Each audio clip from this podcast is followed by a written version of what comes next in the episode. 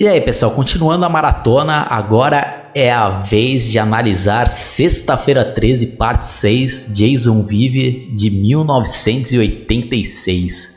A história começa mostrando Tommy Jarvis, desta vez interpretado pelo ator Tom Matthews, e um amigo indo de carro em direção a Crystal Lake para desenterrar e queimar o corpo do Jason. De acordo com Tommy, isso acabaria com as suas alucinações. Quando chegam ao cemitério, eles começam a cavar, depois abrem um caixão e conferem que o corpo do Jason está em estado de total decomposição.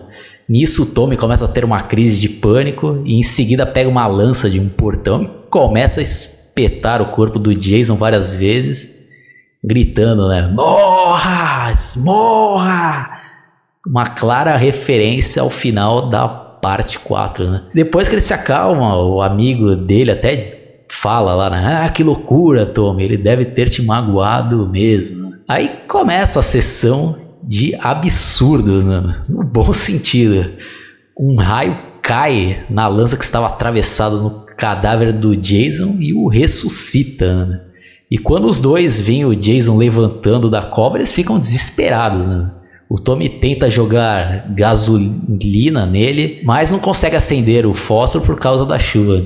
Aí nisso, o amigo vem por trás e dá uma cacetada na cabeça do Jason, mas não surte nenhum efeito. Né? O Jason vira e dá um soco né? que atravessa o peito do cara. Né? Nisso, o Tommy consegue fugir e o Jason pega a máscara que estava no chão, a coloca e vem aquela abertura do filme parodiando o 007. E a partir desse filme a saga investe bastante no humor negro e o Jason se torna literalmente um monstro com força sobrenatural, né? E continuando, né? O Tommy vai até a delegacia pedir ajuda, dizendo que o Jason estava vivo, mas acaba sendo preso. O xerife até comenta que sentia muito pelo o que aconteceu com ele, os amigos que foram assassinados pelo Jason, mas eles queriam esquecer o que aconteceu e até mudar o nome de Crystal Lake para Forest Green. Logo em seguida aparece um casal num carro perdidos para variar, né? e tentando achar a colônia de férias, de repente a mulher que estava dirigindo breca o carro com tudo quando avista o Jason parado na estrada. Né? Eles tentam dar ré, mas acabam parando para o carro não atolar na lama. Então eles resolvem avançar com o carro, mas ao invés de tentar atropelar e fugir, eles cometem a burrada de parar. Né? Aí o Jason acaba enfiando uma lança no pneu do carro e o cara tenta dar uma de macho, né? Pega uma armica para tentar intimidar né? e diz: É, tudo bem, seu cretino, agora saia da estrada. E o Jason enfia a lança no peito do cara e depois joga pra trás como se fosse um trapo, né, mano?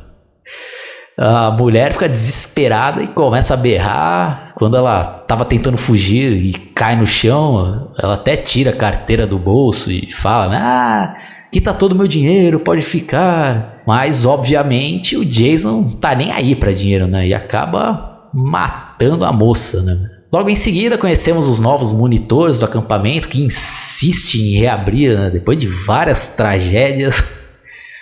E uma delas é a Megan, filha do xerife, que acaba se apaixonando pelo Tommy quando foi falar com o pai na delegacia.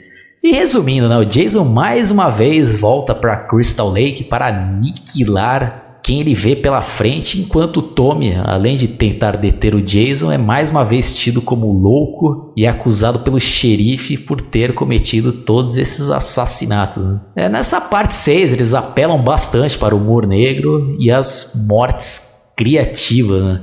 Aquela cena que o Jason pega o facão daquele cidadão que estava na, naquela competição de paintball o arremessa contra a árvore é sensacional, né? O Jason está com uma força descomunal que até arranca o braço do infeliz fora, né? Depois tem uma cena que é curiosa, né? Porque eu não sei se ele estava trepado em uma árvore, porque ele aparece do nada, né? Caindo em frente outros competidores, né? E corta os três no meio com um facão, né? Outra cena marcante é quando aquele casal que estava tentando fugir com o furgão, mas não percebe que o Jason estava escondido lá dentro, enquanto o cara fica curtindo lá o som do Alice Cooper. Lá, I'm Teenage Frankenstein. A mina é agarrada pelo Jason, que a enforca e depois enfia a cabeça da mina na parede, né, mano? Depois ele pega a faca, enfia no ouvido do, do cara, né, que estava dirigindo. Com isso, o furgão capota e o Jason sai de lá como se nada tivesse acontecido, né? E outro momento hilário, né, que eu não posso deixar de citar é quando a filha do xerife está ajudando o Tommy a fugir e tem que parar em um bloqueio policial. Ela fala, ah, baixa! E pega a cabeça dele e põe no meio das pernas, né? E a câmera dá mal close assim na periquita da mina. E ela dá ré com o carro, né? E começa a fugir né, polícia. E o Tommy tenta levantar a cabeça e ela fica abaixado. E ele, ah, já que insiste, né? Cena hilária, né, mano? Cena hilária, né? E outra morte que vale ser citada nesse podcast é quando um policial tenta dar vários tiros no Jason, mas ele parece um Superman, né? Porque as balas não surtem nenhum efeito, né? E ele continua andando, né? Pega e esmaga a cabeça do policial, né? Tem também aquela outra cena clássica que o xerife dá um tiro de 12 no Jason, que cai, né? Mas em poucos segundos ele levanta, toma outro tiro e depois levanta de novo, né? Mostrando toda a sua força, né? E nessa análise eu não vou ficar aqui narrando o que acontece no final, porque não tem nada de tão diferente dos outros filmes. E eu dou uma nota 8, né? Esse é aquele típico filme que você pode assistir várias vezes que é diversão na certa, né? E agora eu vou ler algumas curiosidades que eu achei na internet que diz aqui, ó, se não fossem mudanças de última hora no roteiro, esse seria o primeiro e provavelmente único filme a mostrar o pai do Jason. Primeiro filme depois do original a receber críticas positivas tanto da imprensa quanto do público. Primeiro filme da série em que realmente há crianças no acampamento. Primeiro e único filme da franquia a não ter cenas de nudez, embora exista uma cena de sexo. A trilha sonora do filme é de Harry Manfredini com contribuições de Alice Cooper e Feloni. As filmagens foram feitas inteiramente no estado da Georgia, em três locações diferentes, durante 40 dias em fevereiro e março de 1986. A delegacia e seus arredores foram filmados na cidade de Covington, próxima a Atlanta, as cenas do acampamento foram filmadas no acampamento Daniel Morgan, no subúrbio de Atlanta, Georgia. Tommy seria novamente vivido por John Sifford, que o interpretou em parte 5, Um Novo Começo, mas o ator recusou a oferta porque tinha se tornado um membro da religião Cristãos Renascidos. E aproveitando essa informação para comentar que eu acho que o filme seria ainda mais legal se ele tivesse reprisado esse papel. Não que eu não tenha gostado da atuação do, do Tom Matthews, que é aquele mesmo ator que também já participou da Volta dos Mortos Vivos, mas eu acho que deram, acabou mudando também, né? O, até o perfil do personagem. Não, acho, creio que não foi por culpa do ator, né? Mas na parte 5 o Tom era um cara totalmente perturbado, né? Bem calado. E nesse daqui ele já tá falando mais, né? Mais calmo, né? Mas é isso daí, né? Mas fazer o que, né? Já que ele não pôde participar. Mas nada que tenha estragado o filme aí, né? Melanie Krineman e Shavar Rose, Pan e Reg, em um novo começo, já haviam assinado contrato para aparecer nesse filme, mas suas personagens foram eliminadas devido à desistência de Sifford. É, eu acho que esses dois personagens aqui, acho que não combinariam muito não com essa história aqui, né? É, no primeiro dia de filmagens, Dan Bradney, um membro da equipe de produção, interpretou Jason. Esse é o motivo pelo qual a forma física do vilão está diferente na cena do campo de tiro e a cor de seus olhos mudam. E continuando aqui, depois de verem as filmagens do dia, os produtores da Paramount pediram ao diretor que trocasse o ator que fazia Jason porque Bradley era muito encorpado. O novo Jason foi encontrado em um restaurante local onde CJ Graham era gerente. Ex-soldado, Graham tinha uma presença notável do alto dos seus 1,92m e 114 quilos. Ele interpretava Jason em um show de mágica do restaurante onde o mágico hipnotizava as pessoas e as colocava frente a frente com Graham vestidos vestido como personagem.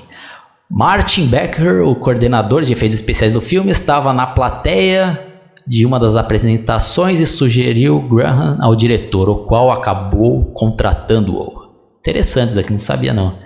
C.J. Graham fez todas as suas cenas, mesmo as mais perigosas. Se dessem errado, poderiam retirá-lo do filme.